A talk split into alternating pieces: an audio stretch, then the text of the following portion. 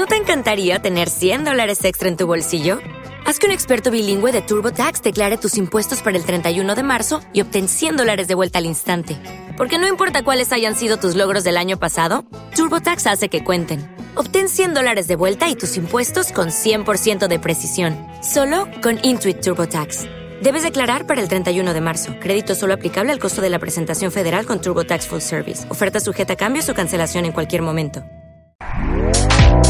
Este podcast forma parte de Evox Originals. Disfruta de este avance.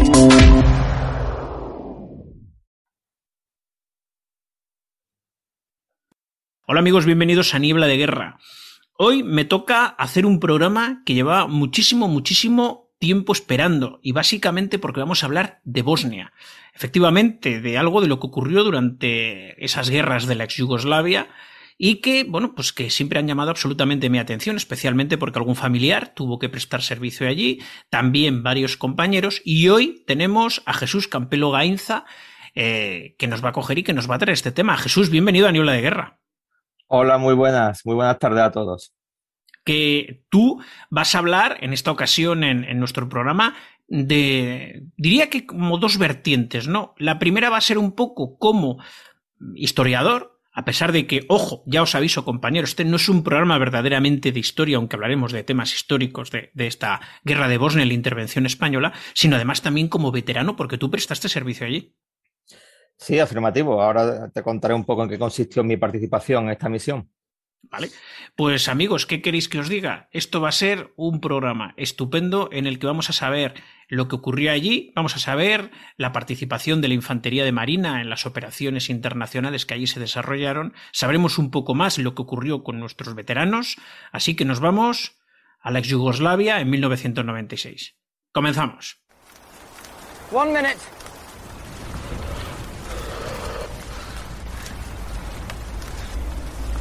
Fix bayonets!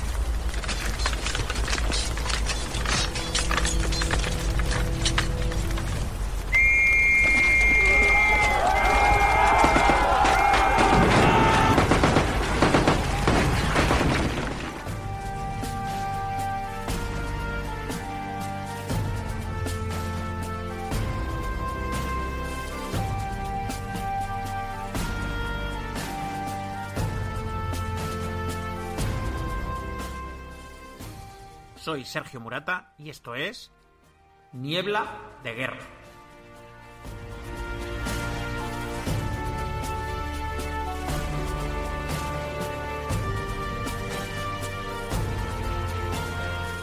Podcast de historia militar hecho por aficionados para aficionados.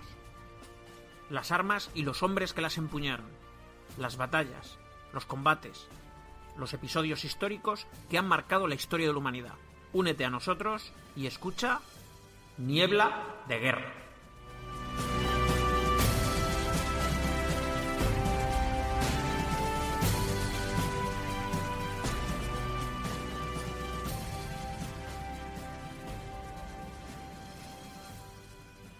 Ante todo, Jesús, porque te, te presento de una manera así un poquito rápida. Eh, ¿Por qué no nos dices quién eres y dónde trabajas? Porque, por supuesto, esto va a aportar muchísima más, muchísimo más interés a la información que nos vas a contar. Bueno, pues en primer lugar, darte las gracias por volver a contar conmigo. Es la segunda vez que participo en este podcast de Niebla de Guerra.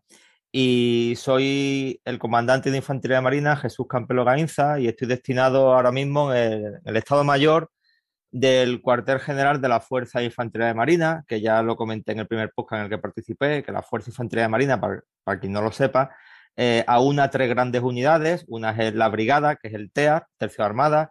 Otra es la Fuerza de Protección de la Armada, que está distribuida en todas las bases e instalaciones nuestras de la Marina Militar Española. Y, y la Fuerza de Guerra Naval Especial, que son los Boinas Verdes de la Armada. Bueno, pues yo estoy en el Estado Mayor, que digamos eh, auxilia, como todo Estado Mayor, al comandante general, al CONGEIN que llamamos nosotros, general Roldán, que es el que manda ahora mismo esta fuerza. Bueno, pues es lo que decía yo. Si alguien nos tenía que contar esto, qué mejor que tú.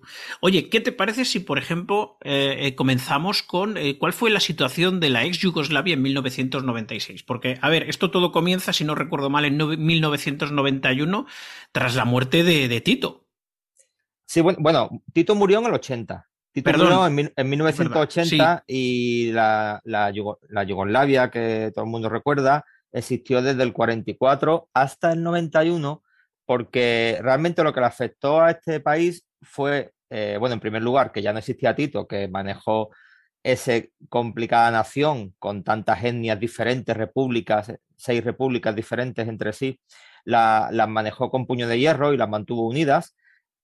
Y, pero desde el 80 que él muera hasta el 91, que es cuando eh, es el declive de la Unión Soviética, es cuando Yugoslavia entró en una gran crisis, que la crisis eh, comienza el final de la, de la Yugoslavia que conocimos en junio del 91, cuando cuando es elegido eh, Milosevic como presidente de la, República de Serbia, la más importante de las seis que componía Yugoslavia, y entonces tanto Eslovenia como Macedonia dice que se, que se van.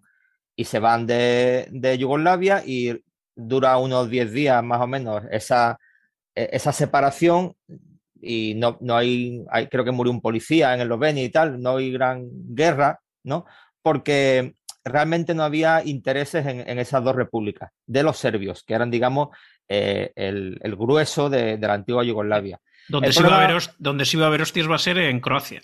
Efectivamente, el problema es cuando eh, lo mismo lo intenta hacer Croacia a los pocos meses, todavía en el año 91, y por supuesto cuando lo hace Bosnia y Herzegovina, que estas dos repúblicas sí tenían eh, minorías étnicas serbias en su interior. Entonces, claro, los serbios dicen que no quieren ser croatas eh, y, los serbobosnios, pues, pues lo mismo, ¿no? Que no quieren participar de un país eh, nuevo, ¿no? Ellos quieren seguir siendo parte de la antigua Yugoslavia y tal. ese es el, gran problema. Todo eso estamos hablando del año 91. la República de Serbia se había quedado con el ejército yugoslavo, con gran parte de las armas de la antigua, antiguo Pacto de Varsovia, de la, de la Unión Soviética y tal, y son los que empiezan a, intentar que esas facciones independentistas pues, pues fracasen, ¿no? Y se producen pues muchísimas en Bukovar, en la Krajina, que también hay un, mucho serbio y tal, todo esto en Croacia, y luego también en lo que es Bosnia y Herzegovina, que Bosnia y Herzegovina, si Croacia era complicada por el tema étnico, Bosnia y Herzegovina todavía más.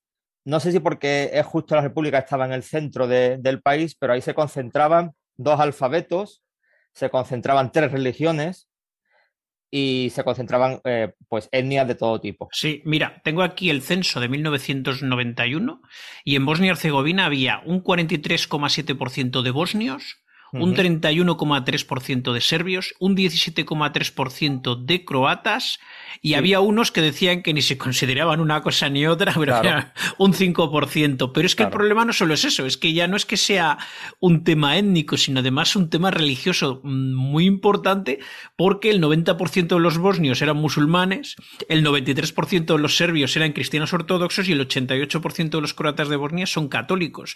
Es decir, a eso le unes eh, unas, eh, yo diría que aunque estaban aplacados por Tito y lo que había ocurrido tras la Segunda Guerra Mundial, durante la Segunda Guerra Mundial había habido verdaderos conflictos allí, especialmente las racias que se hicieron entre bueno, el Estado aliado que surgió eh, tras la derrota de Yugoslavia, que fue el Estado de Croacia, los, los aliados serbios, los que estaban en cambio en contra, es decir, hubo, verdaderas matanzas y, verdaderas racias dentro de ese territorio, con lo cual, pues yo creo que eso también salió un poco a relucir, ¿no? Esos odios y esas, no sé, esos, esos rencores igual guardados de entonces. Sí, bueno, eh, hay que tener en cuenta que esta región de los Balcanes, este, este, este, personal que, vive allí, que ha vivido allí, han estado en guerra, pero de mucho antes. O sea, eh, hablando yo con, nativos de la zona, sobre todo con los intérpretes, las patrullas eran muy largas, ahora ya tocaremos algo, se hablaba mucho y ellos comentaban la historia de su país y tal, y allí todo comienza al parecer cuando el Imperio Otomano se mete en este territorio, sabemos que llegaron hasta las puertas de Viena, y entonces parece ser, según cuentan ellos, eh, es curioso escuchárselo de la voz de un serbo bosnio a la voz de un bosnio croata o de un bosniaco, que es como llaman ellos a, los bosnios musulmanes, eh, de lo que ocurrió. ¿no? Al parecer, eh, aún hoy los serbios y los croatas no, no aguantan o no soportan en el, el que los descendientes de, los, que se plegaron al Imperio Otomano para no perder sus tierras se hicieran musulmanes. Entonces, tanto los católicos croatas como los ortodoxos serbios, ellos se fueron a las montañas o murieron contra, luchando contra los, contra los islámicos, contra los otomanos, pero los que, porque se, a parecer se les daba esa opción. O sea, tú no pierdes eh, tu granja y tal si te, si te haces eh, si te cambias al Islam, ¿no? Entonces, las otras dos facciones, católicos y ortodoxos, no perdonaron a los que sí que se hicieron eh, sí, bueno, era, era, era, curioso un poco el sistema. A ver, era, algo más complicado, pero no es tampoco el objetivo de este podcast. Claro, efectivamente. Pero bueno, no, pero, pero sí era más o menos así. Digamos que el que, es, el que se volvía, el que se convertía en musulmán, lógicamente, tenía más derechos que el que no lo era. de todas maneras, el Imperio Otomano permitía dentro de su territorio tener otras, otras religiones, pero había que pagar impuestos, había, a veces tenían algunos derechos eh, inferiores y tal, pero caray, pues fíjate, además es que no solo eso, sino que todo eso comienza la, independencia de Grecia, creo, bueno, no me voy a meter en años porque me voy a olvidar, a finales del siglo XIX, ¿eh? Eh, comienza a haber diferentes conflictos y se independiza en Grecia, se independiza Rumanía, se independiza Bulgaria, se independiza Serbia. Pero es que más adelante, cuando va a llegar primeros de siglo, un poquito antes de la Gran Guerra, vamos a tener las guerras balcánicas de unos contra otros y entre medio Turquía, que también va a crear ese caldo de cultivo entre unos y otros en muchas ocasiones, pues porque ese valle me pertenece porque hay gente de los míos allí y voy a ir a por él, ¿no? Y claro, y entonces, eh, eso es una cosa, eh, esto que te he contado, que parece tan del siglo XVI. ¿Te está gustando lo que escuchas? Este podcast forma parte de Evox Originals y puedes escucharlo completo y gratis desde la aplicación de Evox. Instálala desde tu store y suscríbete a él para no perderte ningún episodio.